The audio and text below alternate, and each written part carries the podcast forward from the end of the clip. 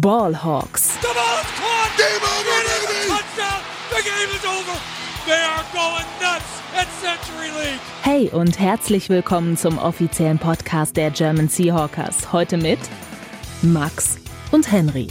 Einen wunderschönen guten Tag und herzlich willkommen zu einer weiteren Folge Ballhawks, dem offiziellen Podcast der German Seahawkers. Mein Name ist Max Brending und an meiner Seite heute der liebe Henry Wohlfahrt. Schönen guten Abend. Wir entschuldigen uns natürlich erstmal, dass, dass die Folge so spät rauskommt, aber ähm, ja, wir hatten gerade alle so ein bisschen äh, eine gewisse eine gewisse Lethargie nach dem äh, nach dem letzten Spiel der Seahawks und ähm, ja äh, wollen jetzt aber natürlich trotzdem versuchen, dass ähm, ja die Saison vernünftig zu Ende zu bringen und äh, ja einfach so ein bisschen schon eine kleine Vorausschau zu geben, wie es wie es dann in der nächsten Saison weitergeht, äh, sowohl bei uns als auch bei den Seahawks. Und äh, ja, natürlich sind wir euch aber noch ein Recap schuldig des äh, Wildcard Weekends des Spieles der Seahawks gegen die Niners. Und äh, ja, bevor wir da intensiv reingehen, würde ich sagen, ähm, gibt hier wie immer kurz und kompakt nochmal unsere Seahawks News. Frisch aus dem Lockerroom unsere Seahawks News. Kicker Jason Myers hat eine Verlängerung bekommen, vier Jahre, 21,1 Millionen, also ordentlich abkassiert, ist jetzt nach äh, Justin Tucker der zweitbestbezahlte Kicker in der NFL, also ordentlichen Payday, auch ganz schön ähm, dokumentiert da mit seiner Familie, mit seinen beiden Kindern bei der Vertragsunterschrift, sehr herzerwärmend. Ähm, ja, Henry, hat es auch dein Herz erwärmt? Kannst du dich mittlerweile mit dieser Verlängerung anfreunden?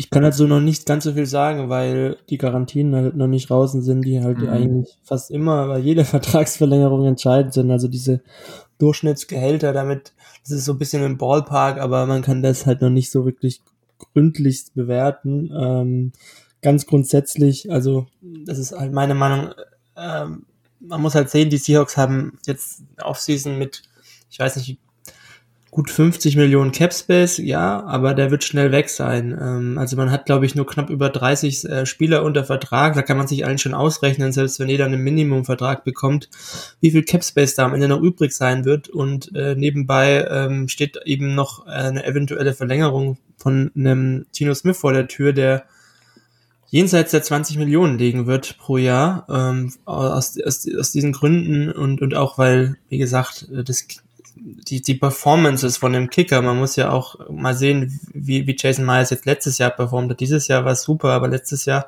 wie gesagt, es war auch noch der Vertragsverlängerung direkt, da hat er nicht so stark mehr performt. Also es ist so volatil, dass man sich dann nicht wirklich von Jahr zu Jahr darauf verlassen kann, außer man heißt wirklich Justin Tucker. Das ist irgendwie total der Ausnahmefall, finde ich.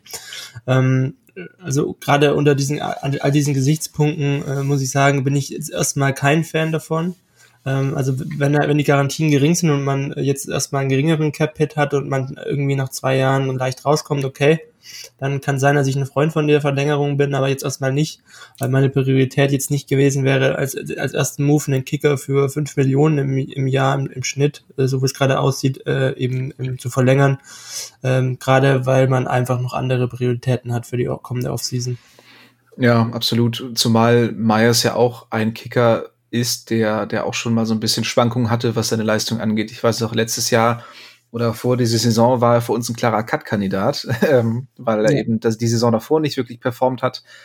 Und davor war er aber schon besser. Also es ist nicht so, dass er jetzt irgendwie einen Breakout hatte, sondern ähm, er ist von einer relativ schwachen Saison jetzt wieder ähm, zurückgekommen und gut, hat jetzt auch wirklich außergewöhnlich gut gekickt, muss man, muss man ihm natürlich lassen. Ja, gerade Pro Bowl. die, genau, Pro Bowl Kicker, gerade was auch die, die langen Field Goals anging, da ist er, glaube ich, jetzt, hat sogar einen neuen Rekord gebrochen von, von Steven Hauschka. Aber ja, also sich so lange an den Kicker zu binden, der jetzt auch nicht mehr der allerjüngste ist, also das wird jetzt auch schon im Laufe des Vertrages, glaube ich, wie 35 oder so. Ähm, ja, aber wie du gesagt hast, wir müssen nur abwarten, wie die tatsächlichen Capit-Details aussehen, wie viel garantiert ist, wenn man ihn dann tatsächlich auch wieder entlassen kann ohne Dead Cap und dann kann man den Vertrag eigentlich erst richtig bewerten. Aber an sich, klar, es ist ein guter Spieler, er hat es an sich ja verdient, aber ich, ich stimme dir halt völlig zu. Also das Capspace der Seahawks ist wirklich äh, rar, auch wenn es auf den ersten Blick nicht so aussieht, aber ja. Ähm, ja, wie gesagt, wenig Spieler unter Vertrag. Geno Smith wird teuer. Die Draftklasse muss noch unter Vertrag genommen werden. Also da werden einige Investitionen nochmal ähm, reinschlagen, die, die jetzt vielleicht noch nicht so ersichtlich sind. Gut, und die zweite Nachricht, eine, ich würde sagen, positive Nachricht. Äh, Linebacker Jordan Brooks hat eine, er hatte ja seine OP für, für seine Kreuzbandverletzung, die ist äh, positiv verlaufen, also alles, alles in Reim. Ich, ich habe so ein bisschen gezögert positiv, weil die Verletzung an sich natürlich äh, negativ war, aber es ist alles gut verlaufen. Das ist dann der positive Part. Ähm, ob er pünktlich zur Saison zurückkommt, kann man auf jeden Fall anzweifeln. So eine Kreuzbandverletzung dauert meist immer so acht bis neun Monate, äh, um tatsächlich völlig ja. zu recovern. Von daher, ja, mal schauen. Ähm, ich gehe stand jetzt davon aus, ich weiß nicht, wie du das siehst, ähm, dass die Seahawks die Fifth-Year-Option nicht ziehen werden. Da ist die Deadline mhm. der 1. Mai. Ähm, ja, kann ich nicht einschätzen, ne? Also ich kann es ich kann's so schlecht einschätzen, wie, wie Pete Carroll beispielsweise ihn einschätzt, weil man hat immer den Eindruck, dass er ihn für einen total wichtigen Spieler hält, entgegen vielleicht vieler Fans. Mhm. Äh, deswegen würde es mich nicht überraschen, aber Stand jetzt würde ich eher gegen Nein tendieren. Das, ich weiß gar nicht, wo die bei Linebackern liegt. ich glaube, er würde 11 Millionen bekommen, habe ich vorhin kurz Dann geguckt. kann ich es mir fast schon vorstellen. Aber ja, meinst du, der würde, der hätte einen Markt, bei dem er mehr bekommt als 11 Millionen? Mit der Verletzung jetzt? Naja. Weiß ich ja nicht also, ich, ich, mich, mich würde es jetzt nicht völlig überraschen, wenn sie sie doch ziehen, aber tendenziell würde ich jetzt momentan eher sagen, ja. ähm, wird nicht gezogen, was natürlich nicht heißt, dass die sich dann trennen. Also, ne, man, ja. man kann natürlich auch ohne diese Fünf-Jahres-Option, äh, ähnlich wie bei Penny zum Beispiel, die wurde damals ja auch nicht gezogen im letzten Jahr und danach hat man sich trotzdem auf einen weiteren Vertrag geeinigt. Also so ähnlich könnte ich es mir bei Brooks dann auch vorstellen. Aber jetzt müssen wir erstmal schauen, dass er einigermaßen gesund wieder äh, von dieser Verletzung zurückkommt und äh, ja, zeigt, dass er auch covern kann zum Beispiel. Vielleicht dann auch dazu gesagt, also man sollte Stand jetzt nicht davon ausgehen, dass der Week One äh, auf dem Platz steht, äh, weil jetzt ist Mitte Januar, jetzt hat er die OP gehabt, die Timeline ist dann halt wirklich mindestens acht, neun Monate und das ist halt nur bei Vollprofis der Fall, die 24-7 Physios haben. Ich spreche aus eigener Kreuzbandrisserfahrung. Mhm. Ähm, von dem her ähm, würde ich äh, frühestens gegen Mitte der Saison mit ihm rechnen. Also da hat man schon auch äh, Lücken, die da jetzt im Kader sind, weil man eigentlich nicht davon ausgehen kann, dass er Week One da auf dem Platz stehen wird. Das würde mich wirklich sehr überraschen. Wie lange hat es bei dir gedauert als Vollblutprofi? Über ein Jahr. Ah, krass. Ja. Aber mit ein bisschen Komplikationen. Äh, mhm. Ja. Äh, kann man aber nicht vergleichen, wie gesagt, mit den, mit den Fußballprofis oder mit den Footballprofis. Ah, ich dachte, du, du siehst dich da schon so ungefähr auf der Ebene, aber gut. Ja. Ähm, Unders Understatement ist, ist natürlich gern gesehen. Ja. Äh, ja, das war's schon von den News. Momentan gibt's eben nicht so viel, was bei den, bei den Seahawks so ansteht. Die Divisional Games stehen bevor, je nachdem, vielleicht sind sie auch schon durch, wenn ihr sie hört, äh, wenn ihr die Folge hört. Und ähm, ja, von daher gerade Seahawks technisch nicht so viel los. Aber wir schauen noch ein letztes Mal zurück auf ein Spiel der Seahawks und zwar auf die Wildcard Round der Seahawks gegen die 49ers. Let's Talk Turkey. Der Rückblick. Das Ganze ist ja wie gesagt schon ein bisschen her, darum ähm, hoffe ich, dass, dass du, Henry, da auch noch ein bisschen, äh, bisschen was im Hinterkopf hast. Ähm, wie war dein Gesamteindruck vom Spiel, auch unter Berücksichtigung natürlich der Erwartungen ähm, ich habe ja gesehen, du hast bei, bei Twitter vorher geschrieben, die Seahawks werden nicht verlieren und dann im Nachhinein aufgelöst, äh, dass du nicht das Spiel meintest, sondern, sondern auch die Erfahrung und, und die, die ganze Saison ja. war so gut, man konnte heute eigentlich gar nicht verlieren, sehr philosophisch. Ähm, aber ja, wie, wie hast du das Spiel gesehen? Da muss man sicherlich auch so ein bisschen differenzieren. Erste, zweite Halbzeit, ähm, ja, gib mal einen kleinen, einen kleinen Eindruck davon. Ja, ich habe es tatsächlich in der Sportsbar angeguckt. So also eine riesen Leinwand, englische Übertragung, also perfekt eigentlich. Ähm,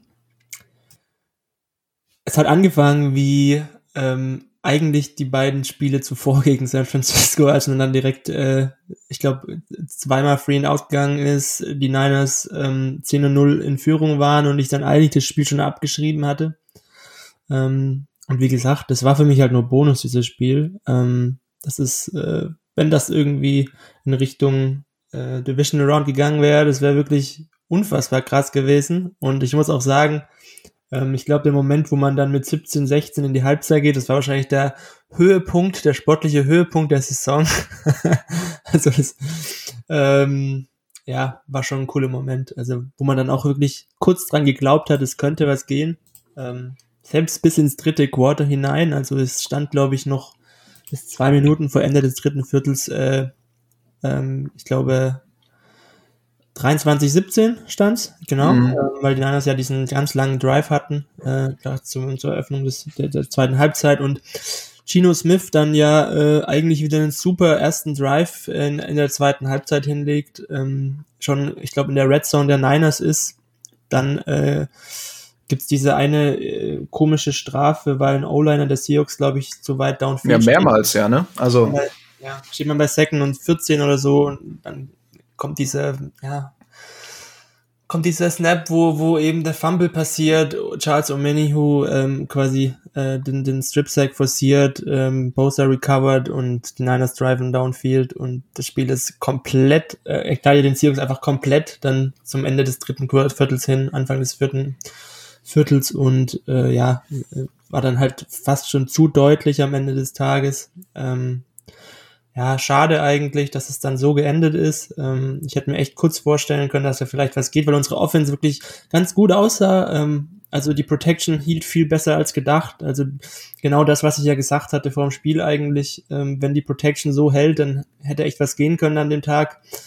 Ähm, hätte vielleicht, wie gesagt, ein bisschen mehr Glück haben müssen. Ähm, wenn gleich das Ergebnis natürlich äh, irgendwo in Ordnung geht. Also der Sieg geht natürlich in Ordnung, weil die Niners klar das bessere Team waren, dann auch in der zweiten Halbzeit.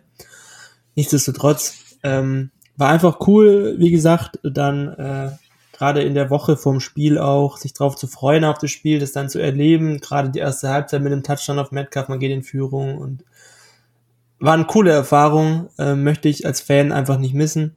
Äh, man pickt jetzt zwar ein paar, äh, paar Folgen später, aber mein Gott, ähm, ich, ich bereue nichts als Fan.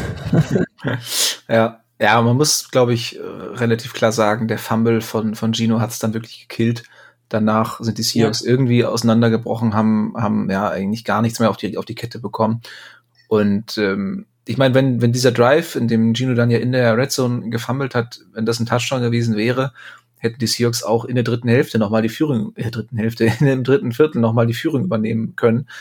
Äh, mit einem, mit, mit sieben Punkten dann, dann, dann hätten die Seahawks geführt, 24, 23. Und wer weiß, ähm, ob man, ob das Team danach einfach irgendwie noch mal ein bisschen besser, ja, auch vom Kopf her, ähm, ein bisschen besser zusammengehalten worden wäre. Aber ja, wie gesagt, danach dann direkt der Touchdown der 49ers, äh, die Seahawks anschließend wieder mit einem Punt, dann noch ein Touchdown 49ers. Also die waren dann auch einfach also eiskalt. Für mich der Neckbreaker halt. Also der Drive ja. dann, äh, der, der erste Drive der 49ers in der Halbzeit war ja schon moralisch wirklich für eine Defense ein bisschen erschütternd. Also dieser, mhm. ich glaube, fast achtminütige Drive ja. Und dann kommt der Fumble und dann gehst du quasi Two-Score-mäßig äh, mit fast 14 Punkten in Führung äh, nach einem kurzen dreiminütigen Drive, aber halt, äh, ich glaube, 60, 70 Yards downfield und dann gehst du free and out und dann glaubst du, glaube ich, auch nicht mehr wirklich dran, dass da heute noch was geht. Ja. Dann kommt der nächste Touchdown und dann ist wirklich vorbei. Ja. Ja, absolut. Also das war, äh, die erste Hälfte war wirklich sehr, sehr erfrischend. Ähm, ich war sehr, sehr euphorisch, muss ich sagen. Also ähm, bin, bin da auch richtig abgegangen. Ähm, meine Freundin hat im, im Nebenzimmer geschlafen, das heißt, ich durfte nicht laut werden, aber ich bin da äh, wie so ein wie so ein Irrer vom vom Laptop rumgehüpft. ähm, ja, also es war, wie du schon gesagt hast, einfach eine schöne Erfahrung, auch die Vorbereitung darauf, der Hype ist tatsächlich in die Playoffs geschafft zu haben mit diesem Team in dieser Umbruchssaison. Ähm, ich glaube, das, das wollen wir alle nicht missen. Aber ja, im Endeffekt ähm, haben die Niners verdient gewonnen, hast du absolut richtig gesagt. Ähm, ja, wir, wir können ja noch mal ein bisschen, äh, trotzdem ein bisschen tiefer reingehen, ähm, uns das Ganze auf, auf Offensiv- und Defensiv-Sicht noch mal angucken. Ähm, natürlich muss man da immer auch erste, erste zweite Halbzeit eigentlich auch noch mal unterteilen, aber äh, gerade die Offensive, ähm, wie hatte Gino Smith gefallen? Ähm, auch gerade Metcalf mit einem bockstarken Spiel, muss man sagen. Also eines seiner besten Spiele diese Saison, würde ich sogar ähm, ja. äh, anbringen. Auch gerade im Vergleich zu, zu den anderen Spielen gegen die Niners. Ähm, ja, wie, wie hast du die Offense insgesamt gesehen? Ähm, ja, wie gesagt, ähm, da hing halt wirklich vorm Spiel viel an der Protection, die gehalten hat. Und da hat dann die Offense gerade in Halbzeit 1 halt sehr viel aus seinen Möglichkeiten gemacht. Und dann hat man auch gesehen, ähm, wenn der Pass Rush nicht gleich durch, nicht direkt durchkommt, da, da, dann ist San Francisco halt in der Coverage schon gegen Receiver wie Metcalf und Lockett anfällig. Ähm, Gerade dann der Touchdown ähm, äh, auf Metcalf ähm, kurz vor Ende der, der ersten Halbzeit hat das nochmal gezeigt. Also wenn die Protection hält Und da hat Chino den Shot wirklich get gut getroffen und er hat in der ersten Halbzeit auch wenig Fehler gemacht. Äh, hat eigentlich ein blitzsauberes Spiel gemacht und die Seahawks waren dann noch super im Spiel. Ähm, in der zweiten Halbzeit, wie gesagt, äh, da hatte man dann, äh, ich glaube, ja, nur, nur drei, vier Drives am Ende des Tages und wie gesagt, der Fumble, schwierig. Dann geht man zweimal, glaube ich, einmal puntet man, einmal die Interception, also suboptimal. Ähm, es war schon in Ordnung, gerade gegen den Defense von dem Kaliber, also das muss man ja auch dazu sagen, die Offense der von Niners, die, die äh, läuft ja wirklich sehr gut ähm, mit Brock Purdy an der Center äh, und Jenny als Playdesigner. Aber die Defensive von Niners war diese Saison halt auch wirklich eine der besten der NFL. Mhm. Im Hintergrund muss man, muss man sagen, hat sich die Offense sehr gut geschlagen und es macht schon auch echt Mut für die nächste, fürs, für nächstes Jahr, falls Gino Smith dann wieder der, der Starting Quarterback sein sollte. Ja. Ähm, Gerade wenn man vielleicht in der Interior Offensive Line noch die ein oder andere Verstärkung bekommt, also wenn man vielleicht einen neuen Right Guard hat, einen neuen Center, äh, da sehe ich so ein bisschen die Schwachstellen in der Offensive Line, weil man, glaube ich, auf der Tackle-Position sich eher noch verbessern wird. Also das ist ja eigentlich die Erwartung, gerade bei so jungen Spielern wie Lukas und Cross. Ähm, wenn man dann vielleicht noch den einen oder anderen Receiver ähm, entweder via Free Agency oder halt sich vielleicht sogar im Draft holt. Ähm, die Tight End Position sieht ganz gut aus. Ähm, also das, das, das, das äh, macht schon sehr Mut, also was die Offense angeht. Über die Defense sprechen wir dann gleich noch. Ja. Ähm, wie, wie dir das Running Game gefallen? Also ich finde, es gab immer einen riesigen Unterschied, ob, ob Walker oder Dallas da auf dem Feld stand. Also ähm, ich glaube, bis zu einem gewissen Grad ähm, ist sicherlich die Offensive Line entscheidend, was das, was, was ein gutes Laufspiel angeht, aber so eine gewisse individuelle Klasse, ähm, ja, ist dann eben doch nochmal äh, nicht ganz unwichtig, gerade wenn man eben jetzt diesen direkten Vergleich hatte. Also Walker mit, mit 4,2 Yards pro, pro Lauf, äh, DJ Dallas 2,2. Also ich fand, ich jedes Mal, wenn Dallas da auf dem Feld schon stand, dachte ich mir schon so, ach nee, äh, was soll denn das jetzt wieder? Äh, Walker war dann aber auch kurz angeschlagen, glaube ich, darum ist er runtergegangen, aber ähm, ja. ja, da ist einfach äh, diese individuelle Klasse bei, bei, bei Walker, der macht dann aus nichts dann doch noch mal ein paar Yards. Das ist schon auch eine, eine wichtige, äh, wichtige Stärke, die er hat. Ja, gerade ich glaube in dem ersten Touchdown-Drives des Seahawks, dieser fast 80 Yards Drive zum, zum, wo man auf 10 zu 7 verkürzt hat, da hat, glaube ich, Walker auch so ein paar so 5, 10, 15 Yard Runs gehabt, die schon echt wichtig waren in der Offense, da so ein bisschen wieder geholfen haben, ins Spiel zu finden. Äh, von ja. dem hat mir das eigentlich echt gut gefallen. Ähm, und dann darauf aufbauend hat dann auch das Passing Game äh, äh, ja, immer besser funktioniert, gerade in der ersten Halbzeit, wo man dann eben diese zwei Touchdown Drives hatte, dann auch den Field Goal Drive kurz vor Ende der Halbzeit. Ja. ja. Ja, DJ Dallas, ich, ich weiß nicht, also man muss, glaube ich, echt mittlerweile sagen, es ist einfach kein guter Rusher. Ich weiß nicht, was er gut kann. Ich finde ihn auch im Passing Game nicht besonders überzeugend. So dieser eine Shuffle Pass da gegen die Jets war das, glaube ich, ja, war, war schön, aber ähm, da musste einfach nur ein bisschen laufen in der Situation. Insgesamt, ähm, ja, glaube ich, mit dem muss man jetzt nicht unbedingt planen für die, für die kommende Saison, für die kommenden Jahre. Ist er noch unter Vertrag schon, oder? Ich glaube, ja. Aber ja, ich weiß auch nicht. Also bringt dem Kader null Mehrwert. Also, ähm, weiß ich nicht. Genau wie Homer, aber der kann wenigstens blocken. Ich weiß nicht, ob Dallas da äh, irgendwie eine Stärke hat. Aber ja, Walker auf jeden Fall der, der Running Back des Seahawks für die, für die kommenden Jahre. Und ähm, wer weiß, vielleicht kann man Penny noch günstig resignen. Dann hat man ja. dann ein Tandem Penny hoffentlich dann auch wieder äh, fit zur nächsten Saison. Und man muss einfach gucken, dass, dass man ihm deutlich weniger Carries gibt, deutlich weniger Rushes, dass er wirklich nur in Situationen irgendwie reinkommt, in, in, in denen er vielleicht noch frisch ist, ähm, gegen eine angeschlagene Defense spielt und den dann einfach davonlaufen kann. Penny ist einfach auch so ein Big Play Heini ähm, den kannst du dann ja, nicht Penny, irgendwie ja, zehnmal. zwei wäre schon cool. Eigentlich. Ja, den kannst du nicht zehnmal irgendwie in die, in die Mauer rennen lassen, da verletzt er sich nur. Aber äh, Walker ist, glaube ich, einfach noch mal ein bisschen physischer, der wäre dann wirklich die klare Eins. Und Penny ja. als Komplementärback, der immer mal wieder dann äh, entstehende Lücken nutzen kann, der auch einen Tank schneller ist, glaube ich, als Walker. Ich glaube, ähm, ich, na, das weiß ich gar nicht, aber beide haben halt diesen krassen Breakaway-Speed, den nicht viele Running Backs haben in der NFL. Deswegen wäre dieser One-Two-Punch eigentlich, der wird mir echt mhm. nächstes Jahr. Also wenn man da nochmal Penny für vielleicht sogar einen Ticken weniger als letztes Jahr unter Vertrag Ja, das auf jeden Fall. Also. Ja. Und dann, äh, ja, musst du gucken, entweder ein paar, ein, zwei undrafted Free Agents noch reinholen oder du, du pickst irgendwie in der sechsten, siebten Runde noch einen, wäre ich total fein mit. aber bitte nicht wieder irgendwie ein Running Back in den ersten drei Runden. Ähm, das, das hat jetzt mit Walker gereicht, ist auch okay. Ich bin mit dem Pick im Nachhinein, es ist okay. Ähm, hätten sie sicherlich trotzdem auch anders nutzen können, aber ähm, ich bin, ich bin zufrieden. Ähm, mhm. Aber ja, das, das musst du ja nicht mehrere Jahre aufeinander folgen machen. Von daher, äh, wenn ich jetzt schon die ersten Drafts sehe, in denen ähm, Bijan Robinson da zu den Seahawks gemockt wird, da denke ich mir auch schon wieder so, Leute, nee, ja, ich weiß, der kann auch Bälle fangen und ist wirklich ein Generation-Talent, alles super, aber wir haben jetzt Walker und ähm, dahinter brauchst du höchstens eine Nummer zwei und das, ja, da brauchst du keinen hohen Pick ausgeben. Ja, das unterschreibe ich.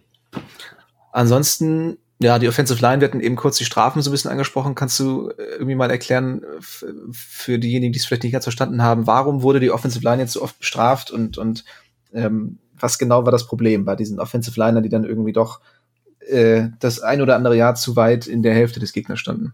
Ähm, ich glaube, die Strafe heißt Ineligible Man Downfield. Ähm, heißt, ähm, äh, vor, bevor der äh, Quarterback den Ball los wird, ist äh, ein O-Liner schon über der Line of Scrimmage. Was, was er halt nicht sein darf. Oder halt, ich glaube, fünf Yards über der Line of Scrimmage. Ich weiß nicht genau, ob Nee, ich glaube zwei. Zwei, zwei Yards darfst du irgendwie. Ja. Beziehungsweise ja, da sind die, sind die Schiedsrichter, sind die Schiedsrichter kulant. Ja. Normalerweise. Komischerweise haben sie auf einmal in diesem Spiel angefangen, das ähm, sehr strikt zu pfeifen. Ja. Und ähm, ja. Ich habe aber auch diese, diese, eine Strafe mir nochmal angeguckt, also gerade die vor dem Fumble dann, also mhm. sonst wäre der Fumble vielleicht ja gar nicht passiert. Ja. Das ist wirklich unerklärlich, weil, weil da, glaube ich, Bleifi und einer der Guards, äh, weiß ich nicht, also komplett unnötigerweise äh, Richtung Endzone laufen. Mhm also es, es, sah dann so aus, dass die, die, die, Defensive Tackle eigentlich gar nicht äh, den Pass Rush Rap gemacht haben, sondern sind eigentlich mehr stehen geblieben, als hätten sie irgendwie so eine Art Contain oder was auch immer. Mhm. Das haben die dann, dann haben sie sich so gedacht, hey, äh, keiner, wir müssen nirgendwo Pass protecten, dann rennen wir doch einfach auf die Defensive Tackle zu und überqueren die Line of Scrimmage. So, ja. warum? Also, verstehe ich nicht. Keine Ahnung, ob die vielleicht mit einem Laufspiel gerechnet haben ähm, oder dachten, der Ball wurde schon gespielt oder Gino läuft selber und sie mussten für ihn blocken. Ich, ich weiß es nicht. Aber ähm, ja, das war sehr ärgerlich auf jeden Fall. Ansonsten ähm, war das von der Protection her, würde ich sagen, auch die beste Leistung gegen die 49ers diese Saison. Nachdem in den ersten beiden Spielen ja äh, Gino doch sehr oft ähm, unter Druck stand, äh, finde ich, ging es eigentlich dieses Spiel, oder? Ich, ja. Also, ja. also es war wirklich ein großer Unterschied zum, ja. zum Spielen. Gerade Woche 15 noch, was ja gar nicht so lange her ist, wo wirklich Bosa unsere Tackles komplett dominiert hat. Also das war schon dann wirklich nochmal um einiges stärker von unseren beiden Rookies. Ja.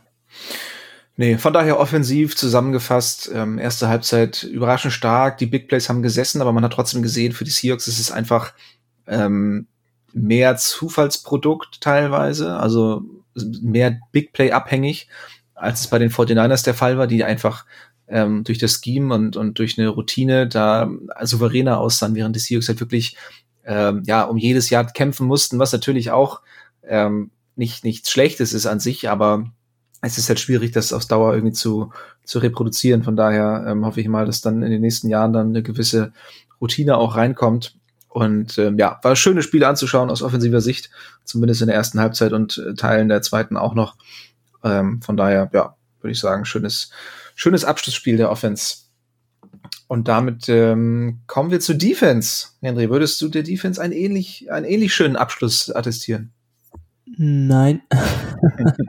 Klares Nein. Ja, was soll ich sagen? Also, äh, man wurde halt komplett äh, von, von Shanahan und seine Offense Hops genommen. Also, wenn man sich die Drive Charts anschaut, ähm, es gibt eigentlich nur ein einziges Mal den Fall, wo man die Niners gestoppt hat, so richtig gestoppt hat. Das war, als man dann 14-13 in Führung gegangen ist und äh, die Niners dann ein Free and Out hatten. Also da hat man das einzige Mal so ein bisschen äh, geschafft, die zu stoppen, wie gesagt. Äh, und dann äh, die anderen Drives man halt Field Goal, Field Goal, Touchdown, Field Goal, Ja, aber ich finde, ich finde, bei den Field Goals haben, haben die Seahawks es schon gut geschafft. Ähm, Pearl ja, aber es waren trotzdem immer lange Drives, wie gesagt. Ja, ja, also, das, also das auf jeden Fall. Ja. Don't Break mäßig, aber ja. ähm, wie gesagt, ähm, gerade für mich ist immer so ein Thema, wenn man, wenn man es nicht schafft, äh, quasi so, also wenn man so viele lange Drives zulässt, dann sagt das ja auch was über, über die Offense, beziehungsweise dann äh, im umgekehrten Fall über dann die Defense verteidigt aus. Mhm. Da ist es immer positiv zu bewerten, wenn man, wenn man dann irgendwie noch hält in der Red Zone oder, oder weiß ich nicht, in der eigenen Hälfte, aber man konnte immer, also dieses Fortinanders konnten das ganze Spiel lang Spiel über den Ball bewegen. Brock Purdy 0, über 0,7 Expected Points added pro Play. Das ist aber wirklich absurd. Er musste den Ball ja nicht mal großartig tief werfen und wenn er tief geworfen hat, äh, da ging ja gar nicht mal so viel. Also das meiste, also die, die tödlichsten Plays, das waren alles so Quick, Quick, Quick Game Dinger äh, zum Großteil. Ich glaube, es war ein so ein ein so ein Play dabei, wo er mal tiefer geworfen hat und es dann so ein Big Play geführt hat, aber trotzdem ähm, er, man hatte da überhaupt keinen Zugriff mehr dann in, in Halbzeit 2 auch, war dann auch irgendwie auch gezeigt, wo dann auch der, der Unterschied liegt zwischen den Seahawks und den 49ers. Also die Seahawks haben einfach eine viel schwächere Front Seven irgendwo. Äh, dann kam halt noch oben drauf, dass, dass Leute wie Tariq Woolen, also der hatte, glaube ich, sein schlechtestes Saisonspiel mhm. dieses, dieses, Mal. Der hatte eine 38er Coverage Grade. Also eine mit Abstand schlechteste Bewertung über die komplette Saison. Ähm, und äh, wenn, wenn das dann noch mit, mit oben drauf kommt, also dann, dann deine besten Cover-Linebacker, äh, deine besten Cover, Coverage-Spieler in der Secondary dann auch ähm, nicht, mehr, nicht mehr performen, dann kommt halt sowas zustande, dass man äh, wirklich äh, eines der schwächsten Spieler in der Saison macht. Und ich meine, 43 Punkte haben wir, glaube ich, also über 40 Punkte haben wir, glaube ich, nur einmal bekommen. Das war, glaube ich, gegen die Lions. Mhm. Und ansonsten, äh, ja, haben wir nie so viele Punkte zugelassen wie in dem Spiel in dieser Saison. Ja, ja, das waren einfach drei Touchdowns in der zweiten Hälfte nacheinander. Das ist halt einfach, ähm, ja, einfach krass. Und ich, ja, ich meine, dass die, dass die Secondary dann auf einmal auch wieder nicht funktioniert, das, das kommt dann, ist so das Sahnehäubchen obendrauf. Also sowohl äh, Mike Jackson als auch Terry Woolen hatten enorme Probleme mit den Crossern, also ähm, mit den mit den Routen der 49ers, die dann wirklich horizontal äh, übers ganze Feld geführt haben und irgendwann kamen sie eben nicht mehr hinterher, beziehungsweise Woolen ist natürlich sehr schnell, aber wenn er zu viel Abstand am Anfang schon, schon zulässt, gerade wenn der, der Cut nach innen dann kommt, von Ayuk beispielsweise, ähm, dann schafft es nicht mehr mehr Woolen da irgendwie hinterher zu kommen, wenn er nicht von vornherein schon ein bisschen dichter dran bleibt. Und da hilft dann auch der beste Recovery Speed nichts, wenn, wenn die Deckung am Anfang halt sehr, äh, sehr tief ist und sehr, ähm, sehr weit weg vom Gegner. Und ja, daraus sind halt enorme Big Plays äh, resultiert. Also ähm, auch von, von Samuel äh, dann als, als, als Läufer oder die Screenpässe ne? und, und auch die, die Runs von McCaffrey. Also ganz, ganz schwierig für die Defense. Die mussten da wirklich ordentlich Lehrgeld zahlen. Und ähm, ja, das, das lief dann wirklich durch die gesamte Unit. Ähm, das fing in der Defensive Front an, die sich da äh, haben durch die, durch die Gegend schieben lassen vom Blocking der 49ers. Ähm, auf dem nächsten Level wurde es dann auch nicht besser. Die Tackles waren wieder enorm sloppy. Also Samuel hat wirklich ähm, Tackle um Tackle gebrochen. Das ist echt was, was, was die Seahawks in den letzten zehn Jahren eigentlich immer enorm gut beherrscht haben. Aber seit ein, zwei Jahren, komischerweise, hat sich da echt sowas eingeschlichen. Ja, auch, schon, auch schon in Halb, Halbzeit 1 ist mir aufgefallen, mhm. dass man da nicht so sicher getackelt hat. Ja, also das war wirklich sloppy, das, das kam dann noch dazu. Ähm, ich meine, wenn, wenn man vom Scheme oder von einer ähm, defensiven Leistung insgesamt schon nicht besonders gut dabei ist, aber dann auch noch das Tackling, also ne, die, die Spiele, die man eigentlich dann haben sollte, weil man dann doch nah genug dran war oder ist, wenn das dann auch nicht funktioniert, ja, dann ähm, war halt echt ein gebrauchter Tag für die Defense und ähm, ja, weiß ich, ich, man kann jetzt nicht mal irgendwie einzelne Spieler groß outcallen. Wie gesagt, der Secondary waren beide nicht gut. Ähm, Dix hat äh, auch irgendwie, ja, irgendwie, er, sah, er war solide, aber er hat auch bei, bei einem Play, das ich noch im Kopf habe, auch einen Tackle verpasst und in einem weiteren dann ähm, leider auch ein bisschen zu spät da gewesen mit Woods zusammen. Äh, ich glaube, das war dann Jennings, der den Touchdown ähm, gefangen hatte. Mhm. Oder zumindest einen tiefen Catch hatte. Ich weiß es nicht mehr ganz genau, wie gesagt, ist doch schon eine Weile her. Aber ja, also das war, wie gesagt, durch die gesamte Defensive Unit nicht, nicht gut. Ähm, ich denke mal nicht, dass es da personelle Konsequenzen geben wird. Also äh, ich denke mal, Hurt als, als Kumpel von Carol wird da weiter im Sattel sitzen. Äh, puh, ja. ja. Kann man auch nochmal diskutieren eigentlich. Ja. Ja, wir werden ja eh noch eine, ähm, eine, eine kleine, kleine Saisonrückblick machen ähm, und uns alles noch mal ein bisschen genauer anschauen, da wird das sicherlich auch Thema werden. Aber ähm, vielleicht aber, nochmal ja.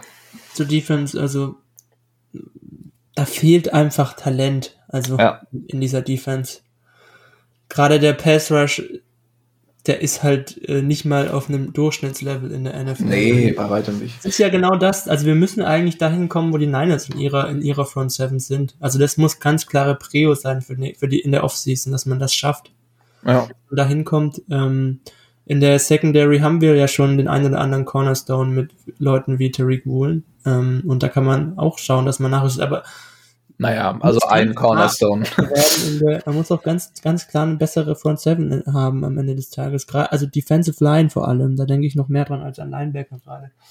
Ja, Da ist man einfach zu ungefährlich. Da fehlen die, die Unterschiedsspieler wie einen Nick Bosa oder sowas. Oder es muss ja nicht mal ein Nick Bosa sein, weil der wirklich halt auf Defensive Player of the Year Niveau performt. Aber es müssen so eine klare Nummer 1 äh, Pass Rusher sein. Äh, vielleicht auch zwei Nummer 1 Pass Rusher äh, in, in der Defensive Line, wenn man Du, also mit, mit Nwosu als zwei wäre ich total äh, zufrieden. Aber als eins, ähm, nur mit jungen Spielern, zum Teil Rookies hinter sich, ähm, die ihn da auch nicht entlasten können.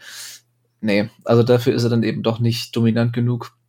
Und ich glaube auch nur, so ein Nick Bosa alleine hätte auch bei weitem nicht den Impact, den er jetzt bei den, von den Niners hat. Also ähm, das ist immer ein Zusammenspiel und da muss die ganze Unit einfach besser werden. Und aber gerade eben auch durch solche Ausnahmespieler ähm, ja so ein bisschen angehoben werden. Wir dürfen uns aber auch nicht vormachen, dass, dass jetzt ein Rookie wie Will Anderson oder Jalen Carter das auf in Jahr 1 schon fixen wird. Nee, nee, nee. Ja, nur wenn man Aber irgendwann muss man ja anfangen.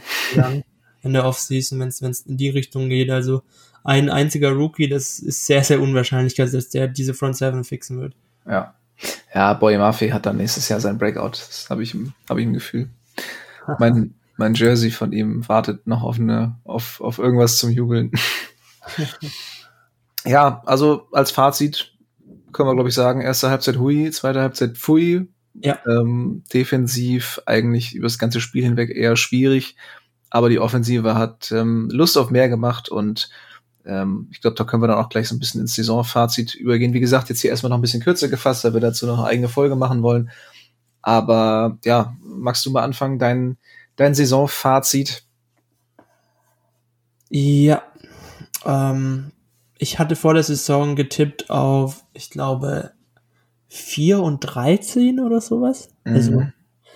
wie eigentlich fast alle habe ich nicht damit gerechnet, dass wir 9 und 8 gehen werden. Und ich glaube, wenn das Quarterback-Play ähm, so eingetreten wäre, wie ich es antizipiert gehabt hätte, dann wäre ich da, glaube ich, schon sehr nah dran gewesen. Also dann hätten wir, glaube ich, also ohne dieses äh, Level, wo, wo Gino Smith drauf performt hat, hätten wir, glaube ich, schon drei, vier Spiele weniger mindestens verloren.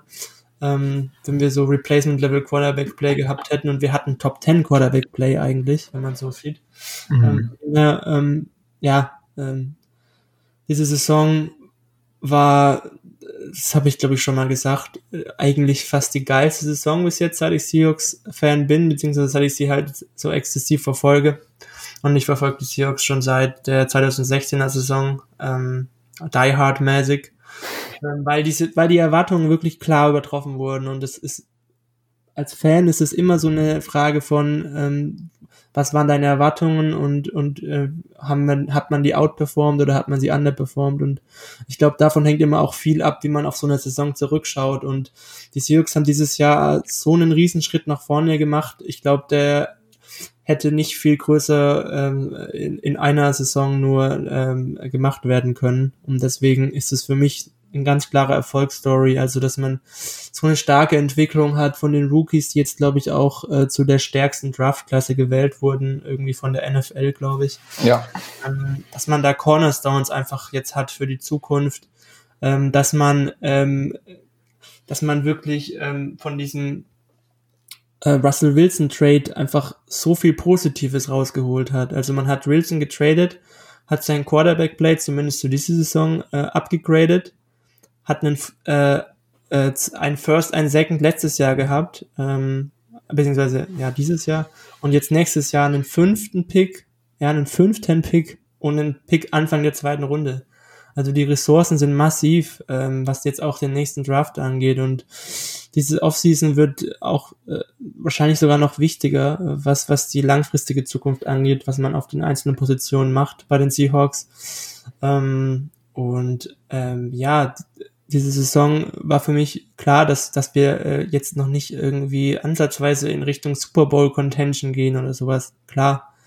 Ähm, aber niemand, äh, ich glaube fast niemand hat damit gerechnet, dass wir ähm, es tatsächlich in die Playoffs schaffen. Ja, also von dem her ähm, war das wirklich eine fantastische Saison aus Fansicht mit wirklich tollen Eindrücken, tollen Erfahrungen. Ähm, mit dem München-Spiel dann auch noch oben drauf als Sahnehäubchen. Ähm, also es war einfach ein äh, inneres Blumenpflücken. ja.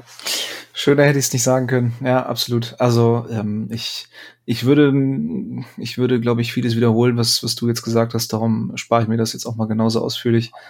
Aber ähm, ja, ich hatte jedes, jedes Wochenende wieder Bock tatsächlich ja. auf die Spiele. Das, das war letzte Saison auch eher weniger der Fall, muss ich gestehen.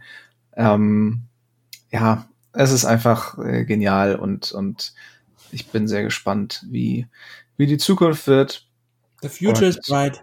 Ja, ich hoffe doch. Ähm, und ja, der nächste Draft steht an. Ich hoffe, der wird ähnlich erfolgreich oder zumindest so, ich meine, das zu wiederholen wird natürlich sehr schwierig werden, aber ähm, ja, dass man zumindest sieht, dass der nächste Schritt gemacht ist. Und wer weiß, ähm, dann im übernächsten Jahr kann man dann vielleicht äh, angreifen, wenn, äh, wenn die, die Leistung der, der Rookies sich jetzt nicht irgendwie ähm, wieder zurückentwickelt und, und Gino das irgendwie halten kann. Äh, wer weiß, wie ja. das dann aussieht. Für mich müssen, wie gesagt, alle Optionen auf dem Tisch liegen, was die Quarterback-Frage auch angeht, ähm, Bezug auf nächstes Jahr. Also ja. selbst wenn man einen Quarterback zieht, also wenn man den hittet, also dann muss ich sagen, dann, dann sieht die Zukunft wirklich sehr, sehr gut aus. Äh, ja. Aber selbst wenn man jetzt erstmal mit Gino Smith weitermacht, vielleicht keinen Quarterback zieht, und man äh, mehr Ressourcen eben in äh, alle anderen Positionen stecken kann, gerade vielleicht noch die eine oder andere Investition in die Receiver-Tive, dann vor allem in die Defensive. Ähm, dann hat man auch äh, so ein Fenster über die nächsten drei, vier Jahre, wenn man, wie gesagt, ähm, die richtigen Moves macht. Das ist immer so leicht gesagt, aber schwer getan. Dann ja. sieht's halt gerade gut aus und das ist ja auch immer so ein Hoffnungsding als Fan. Äh, es lässt da immer optimistisch dann in die Zukunft schauen und deswegen fühle ich mich gerade echt gut, Seahawks-Fan zu sein. Und verglichen mit vor, weiß ich nicht, fünf, sechs Monaten hat man so einen riesen Schritt gemacht, was diese Hoffnungsthematik angeht. Ja. Nee, absolut. Ähm, ja, was soll man da noch zu sagen? Ich finde, du hast es, hast es sehr schön, sehr schön zusammengefasst. Alles auf den Punkt zusammen, habe ich Ja, absolut, ja. Äh, ja, wir wollen noch einen kleinen Blick vorauswerfen mit euch und ähm, so ein bisschen anteasen, was jetzt noch so kommt. Ähm, wir wollen natürlich äh, noch eine Rückblicksfolge machen, einen, einen, detaillierten Rückblick auf die einzelnen Positionsgruppen eingehen, ähm, wer uns wie gefallen hat, ähm, wo wir positiv, wo wir negativ überrascht waren, äh, wo wir vielleicht sogar enttäuscht waren und was uns äh, völlig ähm, ja, durch die Decke hat gehen lassen. Ähm, dann geht's ja auch fast schon los mit den Draft-Previews. Also äh, so lang ist es ja tatsächlich nicht mehr hin. Der Draft ist Ende April. Ähm, das heißt, da kann man auch langsam mal so Richtung, Richtung März dann anfangen, ähm, sich, sich etwas intensiver mit zu beschäftigen. Da wird's dann auch auf unseren Social-Media-Kanälen und auf der Website ähm, ja, bisschen, bisschen Beschallung zu geben. Und Free dann Free Agency ja. natürlich auch, ja. Weil die ja, die Seahawks waren ja die letzten Jahre immer nicht so aktiv, darum äh, ist mir das jetzt fast entfallen. Ähm, das ist ja hochinteressant. Also klar, aus, aus Gino-Sicht definitiv, ja. Ähm, das wird, das wird eine, eine aufregende Zeit, ja, wann wir den, den Vertrag dann verkünden dürfen. Und ähm, ja, wie gesagt, dann Ende April der Draft, das ist sowieso eine der geilsten Zeiten im ganzen Liga-Jahr. Ähm, von daher kann man sich da auch schon mal drauf freuen. Und äh, ich habe mir schon freigenommen für den Tag nach dem Draft. Denkt dran, das auch zu machen, damit ihr auch schön die Nacht äh, zum Tag machen könnt. Und ähm, ja, damit verabschieden wir uns ein letztes Mal von einer Recap-Folge für diese Saison. Und ähm, ja, jetzt ist erstmal Pause bis September, glaube ich, ne? Da gibt's dann die nächsten Spiele. Ja, Aber gibt's halt noch äh, im August, glaube ich schon, aber. Ja, ja das, da waren wir ja meist jetzt nicht so hinterher, da für jedes Spiel einen Recap zu machen. Nee, darum nee, darum sage ich, darum sage ich September. Ähm, ja. Nee, aber ähm, so viel dazu. Ich bedanke mich. Wir bedanken uns natürlich fürs Zuhören und äh, verabschieden uns mit einem gemeinsamen Go Hawks. Go Hawks. Touchdown! Weitere Infos zu den German Seahawkers gibt's natürlich auch auf unserer Website unter germanseahawkers.com.